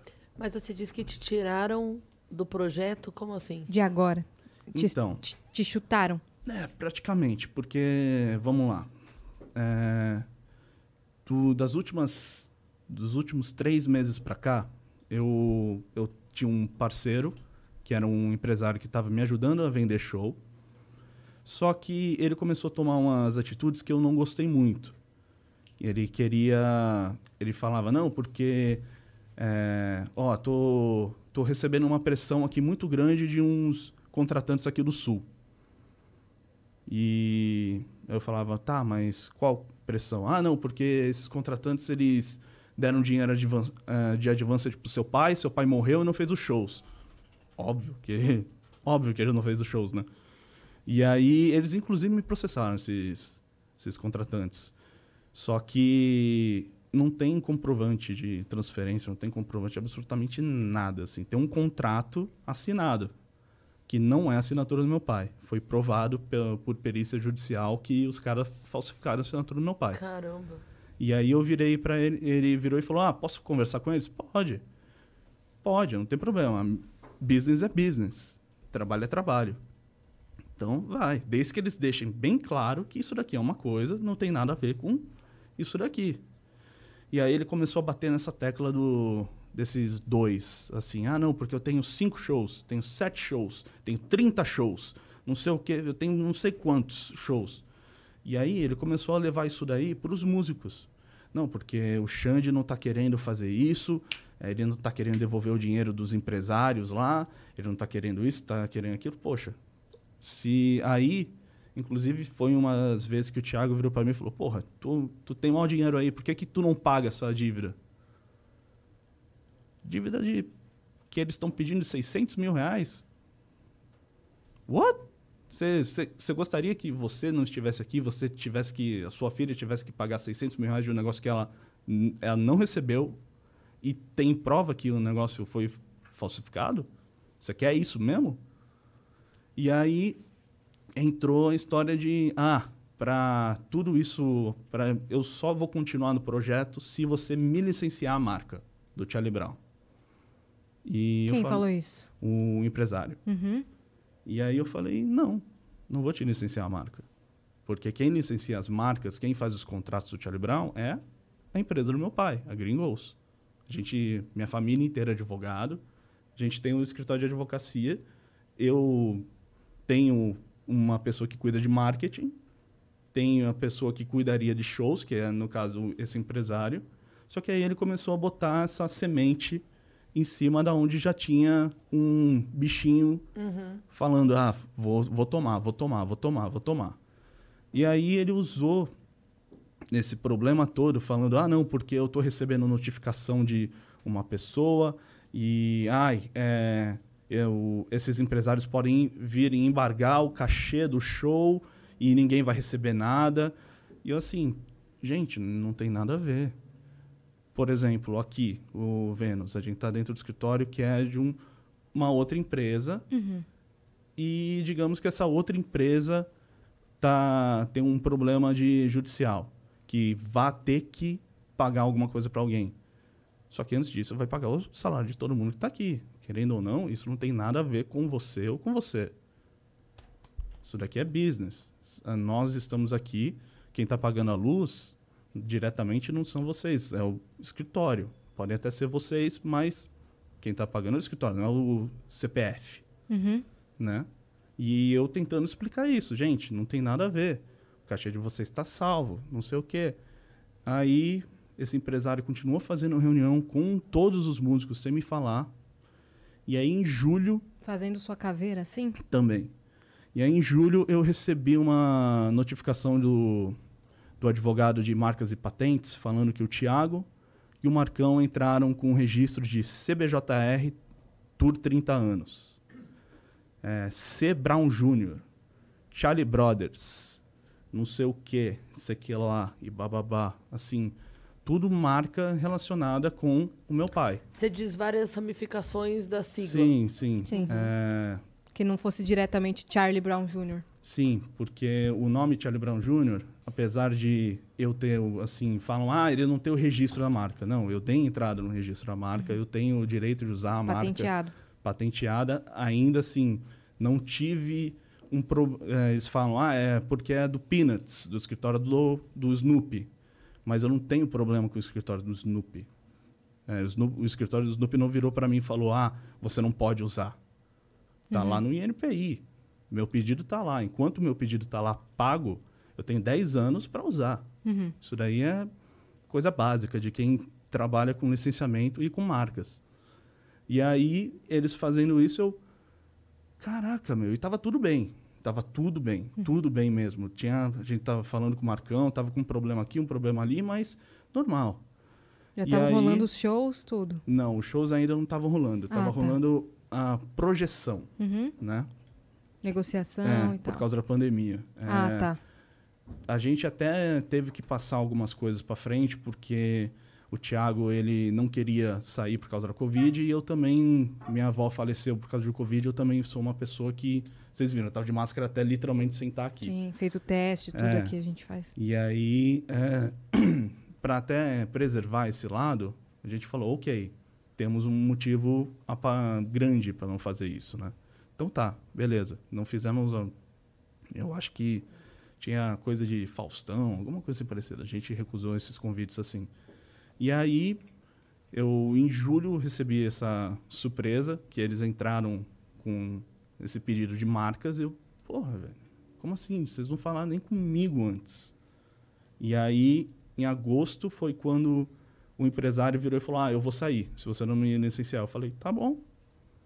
E tá bom, Então, vai tchau. lá. Hum, vai lá. Não, não, vamos continuar trabalhando outras coisas. Não. Ah, mas e, e se resolver tudo? Então me chama de volta. Eu falei, cara, pode até ser, mas não, você tá pedindo para sair, eu não tô te forçando a sair. A única coisa que eu vou te pedir é deixa eu falar com os parceiros, né? Com os músicos, deixa eu falar para falar que tá tudo ok. Um, cara, um dia antes desse cara virar e falar que estava fora, ele fez uma reunião com todos os músicos e falou: Ó, eu vou sair porque o moleque é controlador, porque é isso, porque é aquilo, papapá, babá, titi, tal, tal. Sendo que o controlador que ele estava falando é assim: ah, não tenho transparência. O meu acordo com o Thiago e com o Marcão era: todos os contratos vocês vão ver, todos os cachês, cachês altos. É, direito de ganhar é, porcentagem de merchandising, coisa que meu pai nunca fez. Vo- vocês vão ter 33% dessa marca. Aqui, cachê de não sei quanto. Tiago pediu para fazer umas coisas de aumentar o royalty dele. Tá bom, Tiago, vamos fazer. Não tem problema. Vai me fuder, mas vamos lá. Vamos fazer.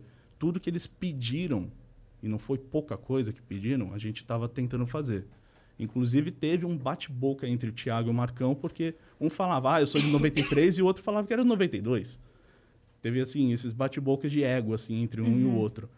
E eu no meio tentando apaziguar.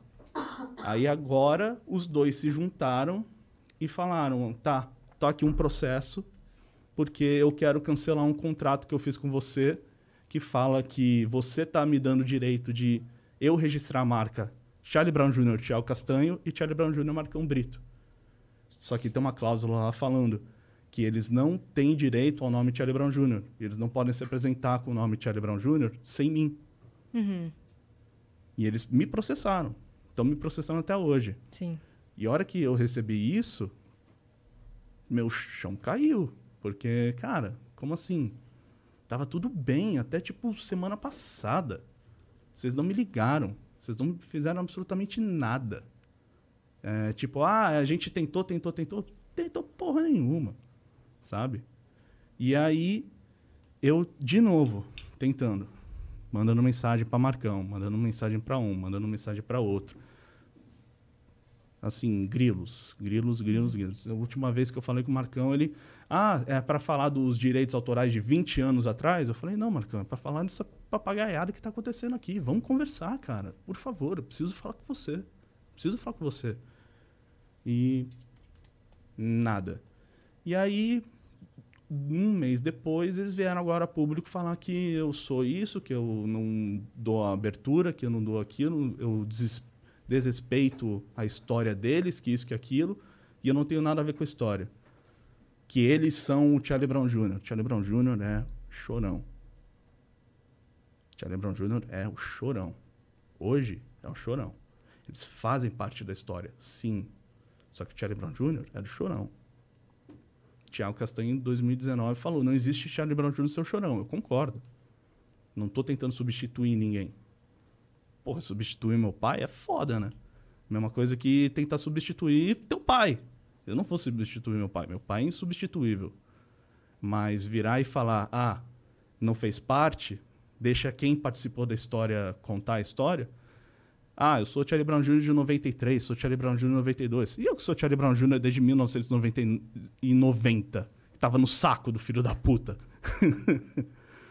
E aí foi essa treta é, que a gente ainda tá. Eles vieram a público falando um monte de coisa, falando isso, falando aquilo, que eu não dou abertura, que eu não considero ninguém, que é uma baita uma mentira, assim. Isso não foi conversado com você. Não, então, não teve um diálogo pra resolver as coisas. Não, não teve um diálogo, não teve nada. Isso tudo arque- assim, administrado por um empresário, que inclusive o advogado do empresário é o advogado deles. Então, assim, liga os pontos. Um mais um, geralmente é dois. Se der três, tem alguma coisa errada, né? Então, assim, falando que o, eu fiz eles assinarem um contrato que eu estava mandando, que eu estava ameaçando em- empresários, isso, aquilo. Eles que me fizeram assinar o contrato, porque senão não, o Thiago não ia liberar os direitos da imagem dele pro, pro show que a gente lançou. A gente era para lançar antes do Natal. E por causa que o Thiago não liberou a imagem dele, foi- só foi lançado depois de abril. Era para sair no aniversário do meu pai. Opa, aniversário do, do Chorão. Thiago, pelo amor de Deus, assina essa porra. Some e tudo bem. Tudo bem, acontece. Tretas, tretas, não tem problema. Mas virar pra mim, virar e falar que eu nunca tem, nunca respeitei ninguém, ah, é foda. E o pior, eu sei muito bem que eu gostaria muito de reunir todo mundo, inclusive Thiago, Marcão, e fazer outro show, porque pra mim o importante não é ego e tretinha e nada disso. Pra mim o importante é levar a história do Charlie Brown, que é linda, pra onde merece, que é o palco, que é a rádio, que é a TV, levar a história do meu pai e devolver ela pro público. E agora, eles estão usando outro nome? Eles estão usando Charlie Brown Jr. E aí? E aí? Qual que é o seu próximo passo em relação a isso? Esperar o telefone tocar.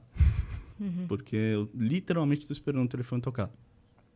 É, porque na real, assim, se houve é, a, a compra da parte de cada um pelo teu pai tantos anos atrás, é uma empresa. É uma pode empresa. chamar de banda, pode chamar do que quiser.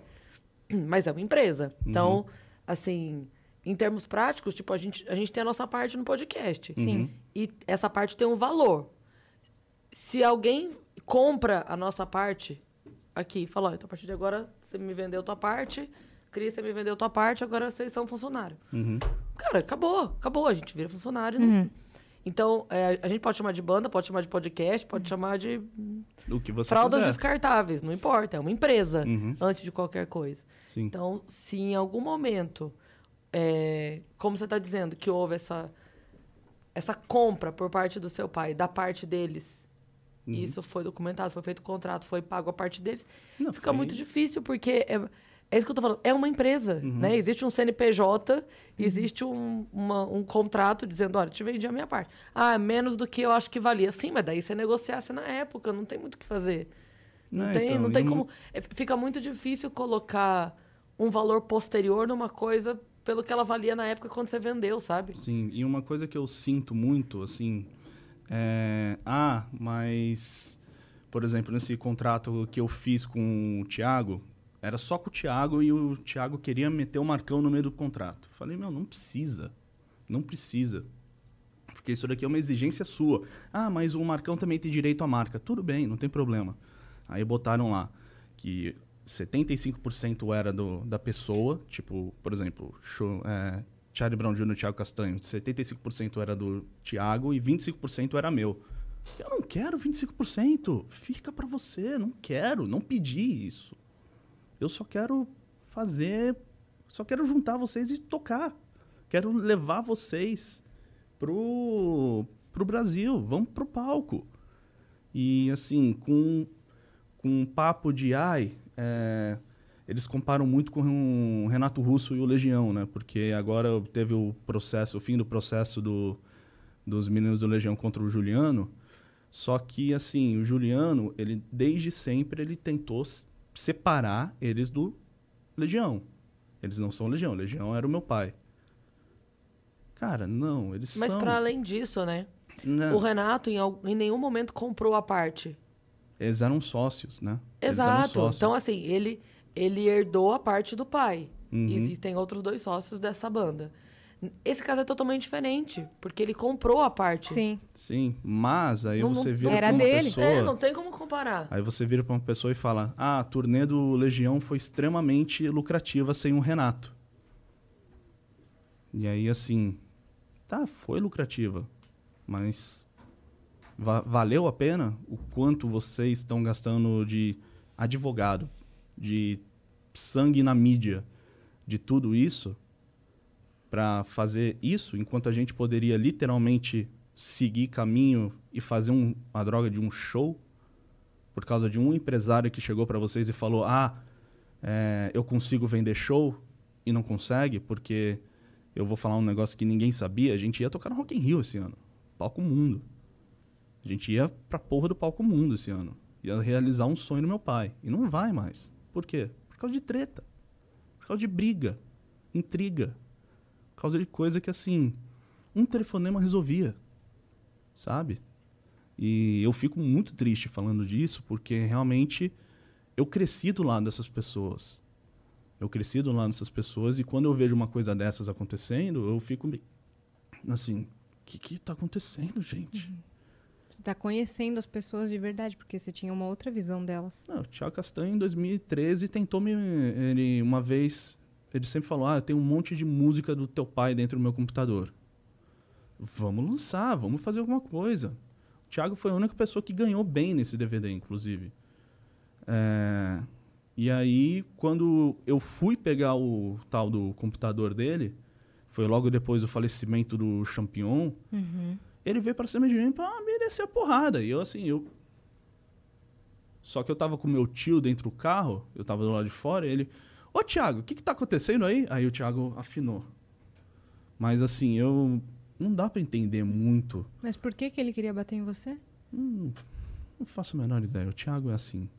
O Thiago é de lua. E assim, depois disso tudo que já aconteceu entre eu e o Thiago, no ano de 2020, com a pandemia, peguei o telefone e liguei. E aí, Thiago, como é que você tá? Tô ligando pra saber como você está. Não quero falar de Charlie Brown. Não vamos falar de Charlie Brown.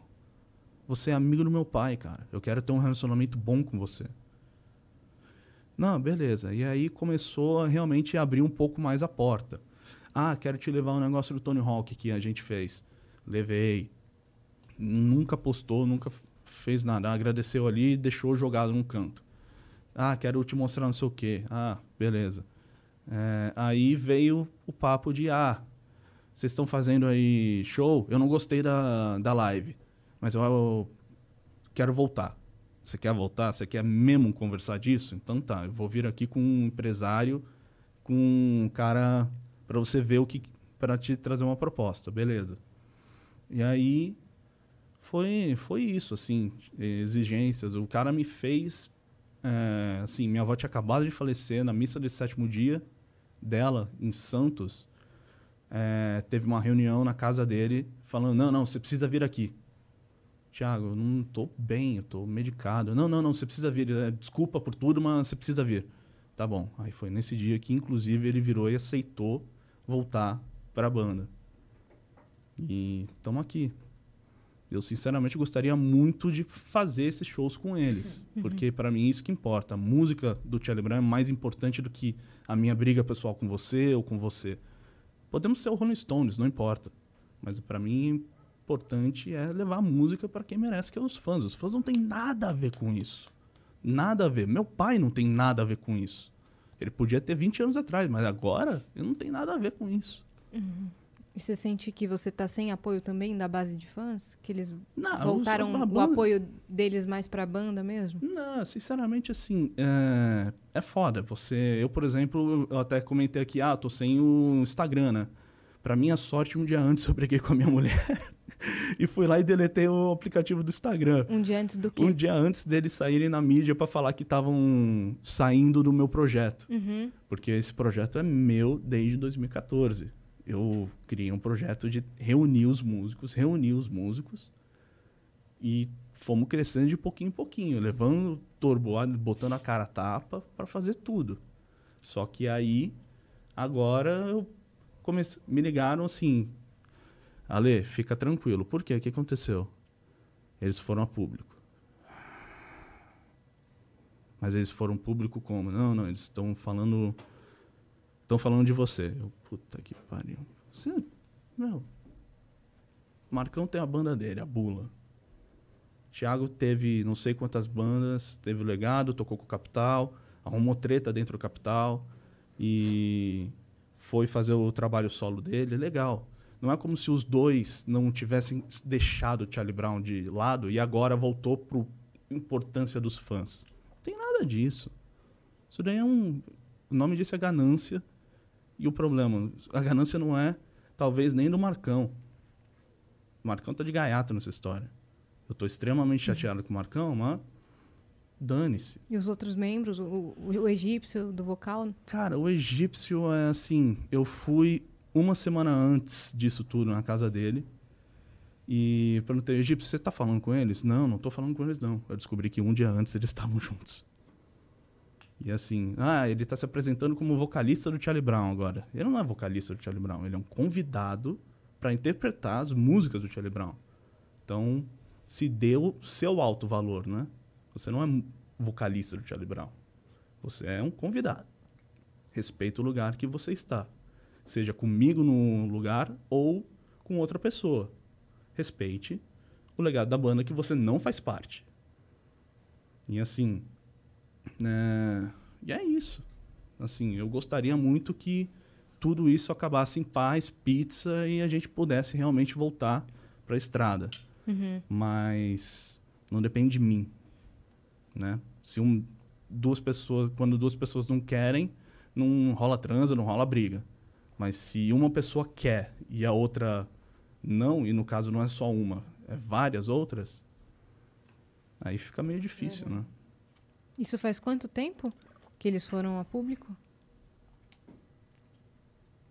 Duas semanas? Faz duas semanas. Duas semanas. Hum, Desde então sua, sua cabeça tá. Desde então, Tá minha cabeça virada. tá. Na verdade, minha cabeça já tá virada já faz um tempinho, né? Eu faço acompanhamento psicológico Hum, faz desde o, falece- desde o falecimento do meu pai. O Champion, ele faleceu três dias depois do meu aniversário. E a última vez que eu vi ele em vida foi no meu aniversário. Eu odeio o meu aniversário. Eu odeio o meu aniversário. Comecei a comemorar ele agora por causa Da sua filha. da minha filha. Filho ama bater palma, ama fazer velhinha, tudo isso, né? Mas também com o tempo, assim, preciso me lavar das minhas mágoas, das, das minhas feridas. O tempo passa, a gente cresce. Eu tinha 22 anos e eu ia ser um- uma pessoa completamente diferente na minha vida se isso não tivesse acontecido. Com 22 anos eu entrei de turbilhão no meio de um bagulho que eu nunca quis, que eu nunca fiz questão de querer. E é isso. Agora, assim, vocês até perguntaram, ah, você gosta de ser chamado de filho do chorão? Antigamente não, não gostava, mas por causa que sou, meu pai é muito mais do que só o chorão para mim. Meu pai, meu pai. As pessoas perderam um, um ídolo, eu perdi meu pai. O campeão foi embora, as pessoas perderam um ídolo. Perdi meu irmão, o cara era muito meu irmão. Eu amo, assim, eu falo com a Luísa, filha dele, de vez em quando, mas é debaixo da minha asa, menina. Prometi pro cara que eu ia cuidar dela e vou continuar cuidando, do mesmo jeito que o campeão prometeu pro meu pai. Verdade, tem isso.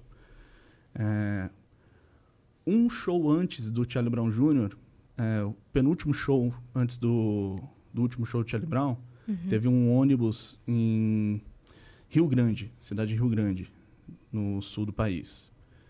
E meu pai estava cansado, meu pai estava estressado, ele queria tirar férias. Ele falou, galera, ó, reúne aí, eu vou tirar umas férias e o campeão vai entrar no meu lugar para cantar. Caramba. O campeão vai entrar no meu lugar para cantar e todo mundo ficou assim, ó. E aí, é, com isso, além disso, ah, e se alguma coisa acontecer comigo, vocês têm que me prometer que vocês vão cuidar do meu filho. Tava Marcão, Thiago, é, Graveto e Champignon. E assim, obviamente, ninguém precisa cuidar de mim financeiramente, não precisa cuidar de mim, assim, eu trato todo Emocionalmente. talvez emocionalmente, assim, uma ligação de e aí, tá bem? Tá tudo bem? Beleza, faz parte. Do mesmo jeito que eu faço com a Luísa. Não, eu não cuido da vida dela financeiramente, mas eu me importo com a garota, sabe? Tem gente que nunca ligou para ela. Tem gente muito que se fala melhor amigo do campeão e nunca ligou para ela. E ela assim, um amor de pessoa. Você olha para ela, você vê a cara do baiano assim. A gente chamava ele de baiano porque eu era um filho da puta feio pra caralho e tinha um mau gosto da porra. Não pode mais fazer esse tipo de piada, mas antigamente podia, então desculpa. e é isso, assim. É, hoje a gente continua trabalhando com o Charlie Brown. É, tá rolando, inclusive, é, o lançamento das Chorãos Skate Park dentro dos parques da Layback, que é a cervejaria do Pedro Barros, nosso medalhista de prata, né? Caramba! Que toda a pistinha da Layback agora vai ter um bowl dedicado ao meu pai. Então, a gente vai fazer uma tourzinha aí, inclusive hoje tá tendo, vai, eu acho que é na eu acho que é em Pinheiros e depois vai ter na, na Vila Vila Madalena ou alguma outra Vila Mariana. Uhum. Mas hoje, por exemplo, saindo daqui, eu vou correr para lá para fazer lançamento. esse negócio aí. Porque, Do bowl. É, porque Uhum. é isso que importa. O Charlie Brown, para mim, é muito mais do que só um- uma banda, música. Uhum. Charlie Brown é um estilo um- de é um vida. legado, É um né? legado. É felicidade, é o choro, Uhum. é a raiva que você sente, é tudo. E é o skate, é o- a tatuagem que a galera tem, Uhum. o pensamento bom que a música remete. Onde que o pessoal encontra essas, essas novidades, essas, esses lançamentos? Tem, tem algum site para isso? Vocês estão a gente divulgando? tem o Instagram oficial da banda, né? O Charlie Brown Jr. oficial. Sim. Porque tem o dos meninos, eles inclusive se desvincularam do Instagram do, do Charlie Brown. Ah, esse Instagram não representa mais a gente.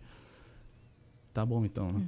É, aí tem também o Facebook, Twitter, tem todas as redes sociais assim do Charlie Brown. Uhum. E a gente sempre divulga tudo isso lá. E a gente divulga, assim, coisas que realmente importam. Não é só é, música, não é só, assim... A gente, de novo, aquele crivo para cuidar de absolutamente tudo que envolve o nome de Charlie Brown Jr. Cara, e a Graziella? Graziella faz alguns anos que eu não, não falo com ela. Faz alguns anos, assim. Ela se resguardou? Ela também não. Desse não tem- assunto eu não sei. Eu tentei falar com um advogado dela, né? Mas a gente não. Como a gente também não tem muito contato próximo, a gente era muito próximo antigamente. Mas é, depois do falecimento, cada um seguiu o teu rumo, um não gosta da ideia do outro, então a gente assim, a gente não conversa mais assim. Ela tá tá seguindo o rumo dela, eu sigo o meu. Então, não falo muito com ela, mas eu sei que dessa vez ela não falou nada. Uhum. Quando a gente ia fazer em 2019, ela veio a público para falar que ah, com o pinguim vocês não vão tocar. Quem desculpa, mas o cara tocou na banda. Não é só porque o cara, o cara processou, meu pai processou, meu pai perdoou ele depois. Meu pai perdoou o cara. Meu pai brigava com as pessoas e depois perdoava. E e aí, é isso, o cara fez parte da história. Tem que tocar sim, não importa. Eu tô puto com o Champignon, mas o cara é parte da história, tem que tocar sim. Tô puto com o Thiago, tem que tocar sim, parte da história. Tô puto com todo mundo, tem que tocar. Dane-se. É maior do que o Alexandre. É maior que qualquer que pessoa. briga e tal. Maior que qualquer um deles. É como se tivesse resetado essa parte, né, para um projeto maior. Sim. A gente tá com uma pergunta aqui. Quer mandar É, bala? é mandando, mandando uma merda ou. Rude Rian. Vamos ver. Fala Cris, fala Yas, fala Xande. Conheci o Xande pelo Instagram e ele se mostrou uma pessoa incrível. Com o Rodrian? Opa! Ah, é moleque é Rodrian? É, Rodrian. Ah, Rodrian, tá. Parece moleque é né? Rodrian é gente boa. Ele assiste eu jogando videogame falando merda. Você faz stream? Podcast Muito muito, fera. Tô curtindo bastante aqui. Abraço pra vocês e vê se faz mais live pra gente, Xande. Tamo com saudade. Né? Saudade também, Rodrigo. Valeu, brother. Daí, ó, pessoas que Boa. eu conheço alguns fãs que viram meus amigos. O Rodrigo é um exemplo. Sim. Eu, por exemplo, tem uma garota que, que virou muito amiga, não só minha, mas da minha esposa também, que é a Fernanda. A gente começou a falar por causa de lutinha. Lutinha WWE, Telecat. Porque ela assiste também e eu sou muito fã disso. Aí a gente fala disso. A gente não fala de Charlie Brown. A gente fala de lutinha. Homem suado, de cabeludo, seminu, se batendo. Tem proximidade por outros interesses, né? Por outros Sim, assuntos sim. em comum. Por uma coisa extremamente heterossexual, inclusive, né? Por causa do, dos bandos de homens se- seminu, cabeludo, se batendo, usando olhinho de bebê. Mas Falando em bebê, você apresenta seu pai pra sua filha? ela conhece como vovozão. Vovozão. Conhece como vovozão. Desde, assim, desde pequena a gente, ó, seu vovô virou estrelinha, mas ó, ó quem ele era. É, ela ouve música, ela sabe cantar, ela tem noção, na- pouca, né? Dentro do muito. entendimento Dentro do dela. entendimento de uma criança de 5 anos, ela Sim. entende quem é o avô dela, Uhum. assim. Uma coisa muito lúdica, né? Mas é bacana. é A muito Sônia Abrão, você é parente também, né? Vocês são parentes? Não, ela é, ela é prima de terceiro ou quarto grau do meu pai. Ah, tá. Então vocês não têm Então, muito contato. Não, não. A gente não tem contato nenhum, na verdade. É mesmo? Uhum. Ela nunca chegou a entrar em contato pra perguntar? Não, eu vi ela duas vezes na minha vida. No casamento do meu pai e no funeral do meu pai. Uhum. Só. Saquei. Bom, Xande, obrigada aí por ter vindo, cara. Imagina, obrigado a vocês legal, aí. Desculpa ficar falando, Mas falando, é ótimo. falando. Mas é um podcast é pra isso, cara. É, então. Pô, é parte boa, né? é, pode ficar à vontade pra falar. É isso. Tá tudo certo. Espero que, Ai, ai. que tenha sido uma, uma experiência legal pra você que também não, não costuma falar muito. Pois é. Né? Mas quando fala, falam, né? Puta que pariu. Às vezes você precisava falar. É. ah, né? Paga o psiquiatra pra isso também, né? Não, muito obrigado pelo espaço aí, meninos. Muito obrigado a todo mundo que tá participando, ouvindo aí. E foi um prazer aqui vir aqui para contar um pouco da, da minha história, continuando assim. E pode ter certeza que assim, mal entendidos acontece, mas tem coisa mais importante. Charlie Brown não vai acabar aqui. Charlie Brown tem muita coisa ainda. Temos muitas coisas legais ainda para divulgar em breve, inclusive. Boa. Uhum, e, a, e a galera encontra lá no Instagram oficial da banda, é No isso? Instagram, CJBR oficial? é, É é, isso? Charlie Brown Jr. oficial. Ah, deixa, tá. eu, deixa eu dar uma olhada aqui. Confere ah, é, eu não, não consigo. Eu não tenho Instagram no Você meu celular. deletou o aplicativo? Charlie Brown Jr. Charlie Brown Jr. Oficial. Yes. Muito e, bem. e é isso. E Muito você tá obrigado. esperando a, a ligação. É, tá aqui. A única ligação que tem aqui é do Kleber, que ele deve ter ligado pra me xingar. Mas tudo bem. Então foi isso. Se você ficou até aqui, se inscreve. Não é um DVD, é um show. Não é um DVD, Verta. Não é um DVD, Verta. Desculpa, Verta. Não me bate, Verta. Caralho, é um show. Verta. É um show. É um É show, um show, é um show, é um show, é um show. Gravado. E documentado. formato DVD. Tô zoando. Você que ficou até aqui, se inscreve aí no canal do Vênus, que a gente também tá rumo a um milhão de inscritos. E é isso, tá bom? Sigam a gente em todas as redes sociais, arroba o Vênus Podcast também. E até amanhã, tá bom? Beijo.